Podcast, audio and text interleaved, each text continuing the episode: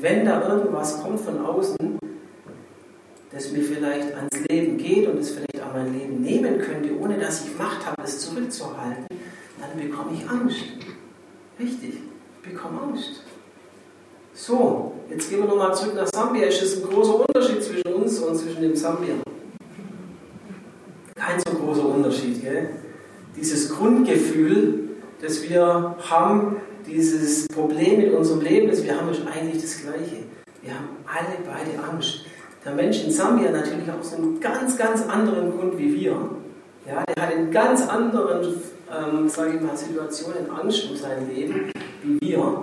Und der würde vielleicht über uns lachen, wenn er, wenn er hört, vor was, vor was wir alles Angst haben und was wir in unsere Schaukel machen und für was wir alles Versicherungen haben. Ein Mensch in Sambia hat nämlich gar keine einzige Versicherung, wirklich keine einzige, nicht mal eine Autoversicherung oftmals. Ähm, der würde sich der Asch ablachen wenn er uns sehen würde, wenn er hier stehen würde und wir dem alles erzählen, was wir alles haben. Und genauso haben wir ja ihr, wir vorhin auch ein bisschen gelacht, oder? Über die, über die Dorfbewohner im Kompost, der dampft hat und die alle Angst gekriegt haben. Da lachen wir auch ein bisschen. Aber im Endeffekt haben wir genau das gleiche Problem. Alle beide Angst. Wir haben Angst, dass was mit unserem Leben passiert, was wir nicht beeinflussen können. Also, wir lesen nochmal 1. Timotheus Du aber gehörst wem? Also was müssen wir jetzt hier in Schopfloch machen, im Schwarzwald mit unserem Leben? Genau, wir geben es in Gottes Hand ab. Genauso wie der Mensch in Sambia, der muss sein Leben in Gottes Hand abgeben. Weil nur in dieser Hand, nur in Gottes Hand ist unser Leben wirklich sicher. Ja? Es ist nicht sicher vom Tod, nee. Es ist nicht sicher vor Krankheiten, vor anderen Dingen, die können uns genauso passieren. Aber vor was ist unser Leben sicher in Gottes Hand?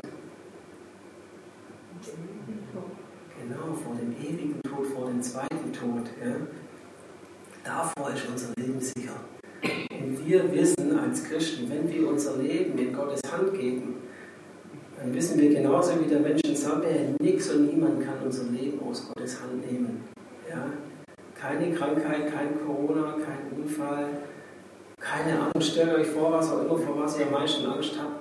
Es kann nicht euer Leben aus Gottes Hand rausnehmen.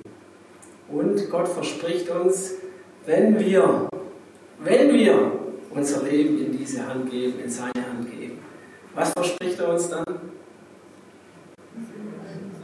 Den Siegeskranz, das ewige Leben. Wir haben es vorhin gelesen. Ich lese es nochmal hin, steht Kämpft den guten Kampf, der zu einem Leben im Glauben gehört, und gewinne den Siegespreis, das ewige Leben. Kämpfe, Vers 12, kämpfe den guten Kampf, der zu, dein, zu einem Leben im Glauben gehört, und gewinne den Siegespreis, das ewige Leben, zu dem Gott dich berufen hat. Also, wir sind hier zu Gott berufen, steht leider hier da, wenn ihr den 12. Vers noch lest. Gewinne den Siegespreis, das, das ewige Leben, zu dem Gott uns berufen hat, ja, nach dieser Zeit. Und wenn man Vers 11 lesen, da steht, du aber gehörst Gott und du stehst in seinem Dienst. Also hier und heute gehören wir Gott. Unser Leben gehört ihm. Und weil unser Leben nicht mehr uns gehört und auch nicht irgendwelchen Mächten, weil es in Gottes Hand ist, stehen wir auch in seinem Dienst. Wir sind dazu berufen, unser Leben hier und jetzt einzusetzen für ihn. Diese Nachricht rauszubringen, diese Botschaft anderen Menschen zu bringen. Gib dein Leben in Gottes Hand, weil nur da ist es sicher. Du wirst immer Angst haben, wenn du versuchst, dein Leben selber festzuhalten. Es wird nicht funktionieren. Es wird der Tag kommen, da wird dein Leben dir genommen werden. Und wenn es dann in deiner eigenen Hand ist, dann hast du ein Problem, weil du weißt ja nicht, wer es nimmt. Wenn es aber in Gottes Hand ist, dann wissen wir, wem es gehört und wem wir, wem wir gehören und wo wir hingehen. Wir gehen zu ihm in die Ewigkeit. Dorthin, wo wir dazu berufen sind, steht in Vers 12. Das ewige Leben, zu dem Gott dich berufen hat. Also, nochmal kurz zusammenfassend gesagt, sind wir anders wie die Menschen in Sambia? Ja, ein bisschen. Aber das grundlegende Problem ist das gleiche. Ja? Egal wo wir sind, egal welche Kultur wir haben, Egal hier im Schwarzwald, in Sambia, in Japan, in China, wo auch immer, wir haben alle das gleiche Problem. Wir haben Angst um unser Leben, weil unser Leben nicht da ist, wo es hingehört. Wenn es da ist, wo es hingehört, in Gottes Hand, dann können wir relaxed sein. Okay? Und dazu sind wir berufen. Wir sind berufen, entspannt zu sein, relaxed zu sein, wenn es um unser Leben geht, weil wir haben unser Leben schon abgegeben. Also Leute, macht euch locker, schüttelt mal eure Schultern, den verkrampft, das verkrampfte Knick da hinten. Das kann ganz locker sein, weil unser Leben ist in Gottes Hand. Wir haben nichts zu verlieren. Okay? Dazu sind wir berufen. Das ist, das ist das Geschenk, das Gott uns gibt, hier auf der Erde, locker zu sein, unser Leben in seine Hand abzugeben und dann unser Leben zu leben, dieses Zeugnis zu leben. Hey, ich bin entspannt, weil mein Leben ist in Gottes Hand. Ich bete jetzt kurz mit uns und dann habe ich noch ein paar Bilder. Herr, wir danken dir, dass unser Leben in deiner Hand ist, dass du so gut zu uns bist, Herr, dass du deinen Sohn gegeben hast, der uns freigekauft hat mit seinem Blut, Herr, dass es erst möglich ist, dass wir unser Leben in deine Hand legen, dass dieser Draht wieder da ist, Herr, dass du für unsere Schuld bezahlt hast, dass wir frei sind von diesem, ja, von dieser Trennung, mit der wir belegt waren, Herr, wir sind frei davon, weil du dein Leben für unsere Schuld gegeben hast und jetzt dürfen wir unser Leben in deine Hand zurücklegen dort, wo es hingehört. Herr, dafür danken wir dir. Schenk du uns diese Lockerheit, diese Freiheit in unserem Leben, die das mit sich bringt. Und danke, Herr, dass du uns berufen hast für ein ewiges Leben mit dir. Und darauf leben wir hin. Das ist unsere Hoffnung. Amen. So.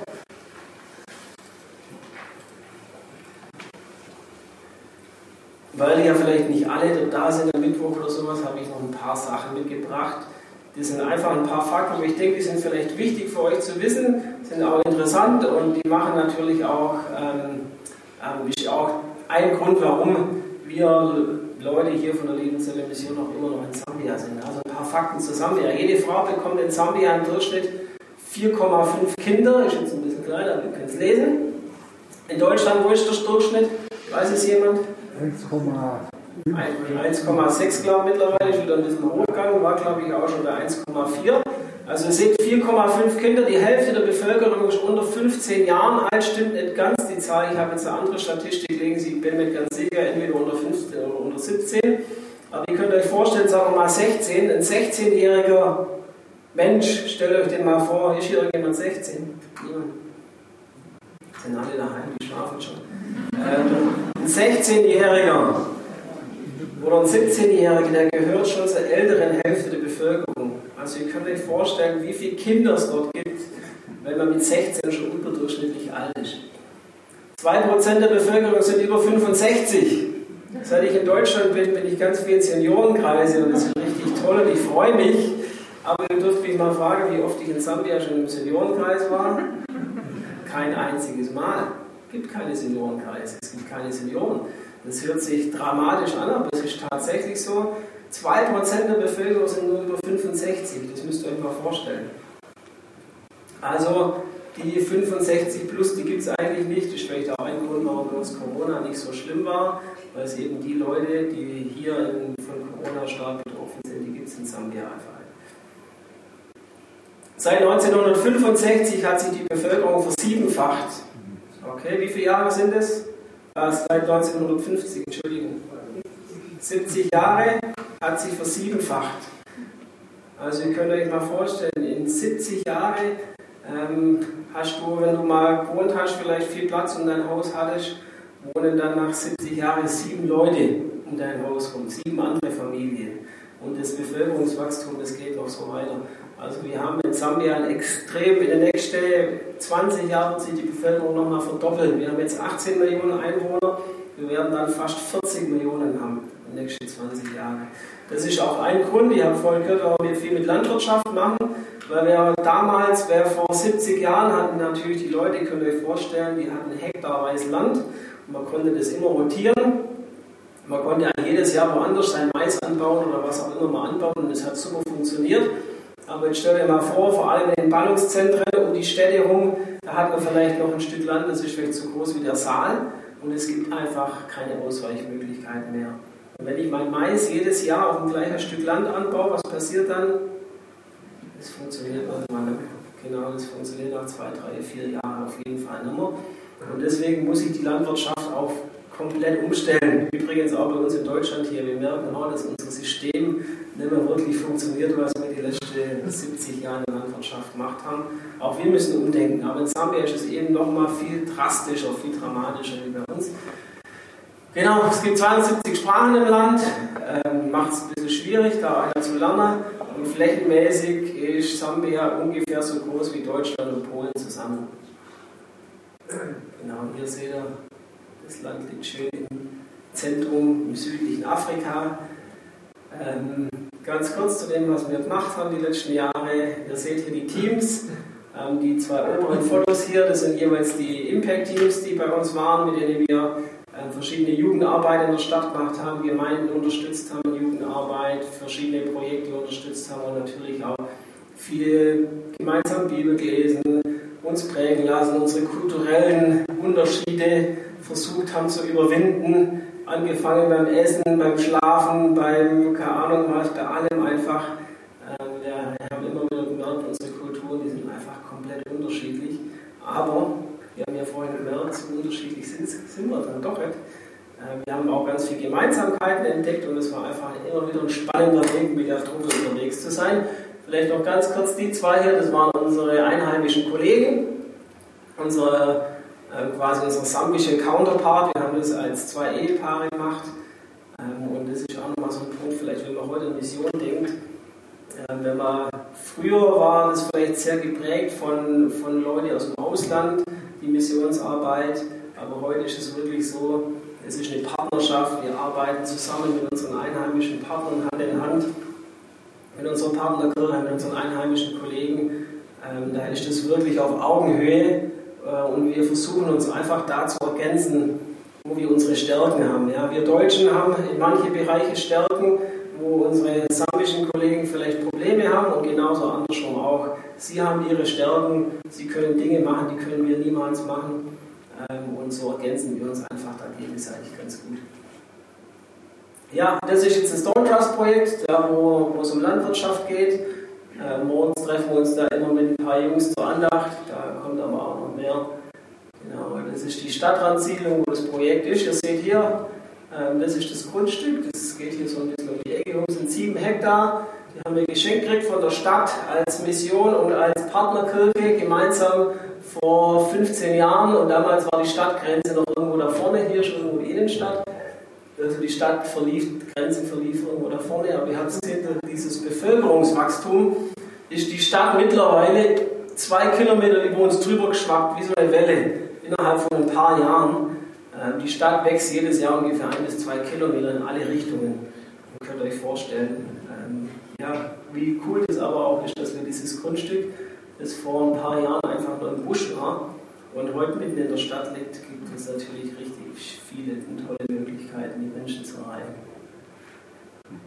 Auch hier ist die andere Seite von, vom Grundstück, also das Stadtzentrum ist hier und ihr seht, mittlerweile ist das hier auch alles schon wieder viel dichter bebaut. Das ist also das Bild ist schon zwei Jahre alt. Mittlerweile sind die ganzen Lücken auch schon mit Häusern vollgestopft.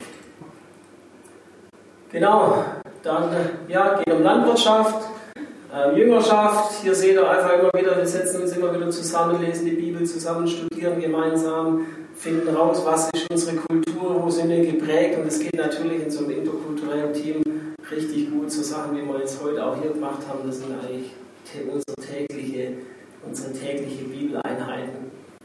Ähm, hier haben wir, wir konnten jetzt im letzten Jahr noch ein Haus bauen. Wir haben vorher noch Häuser gemietet. Jetzt haben wir endlich unser erstes eigenes Haus für die Jungs. Ein Mädelshaus kommt vielleicht noch und die Männer können auf jeden Fall hier schon einziehen. Ähm, und ja, da sind wir echt dankbar drin. Basketballplatz, eine Bibliothek gibt es auf dem Grundstück. Da erzähle ich euch jetzt gar nicht so viel drüber, das kommt dann noch im Laufe der Woche. Genau, Gastfreundschaft ist uns ganz wichtig, dass wir die Jugendlichen immer wieder einladen zu uns heim, dass sie ihre Fragen stellen können. Kulturell ist es so, Fragen stellen ist unhöflich in Sambia und wir versuchen das so ein bisschen zu, zu, zu durchbrechen und wir versuchen immer wieder den Jugendlichen zu sagen, okay, bei uns gilt diese Regel nicht, ihr dürft uns so viele Fragen stellen, wie ihr wollt. Genau, und so versuchen wir einfach immer wieder Jugendliche zu uns heim ins Haus einzuladen, um einfach da so ein bisschen prägen zu können. Das ist jetzt unser Nachbar mit seinen Kindern. Genau, hier sehen wir ein paar Ist auch bei uns im Wohnzimmer Jugendarbeiten, in denen wir aktiv sind, in der Stadt, in ganz verschiedenen Kirchen.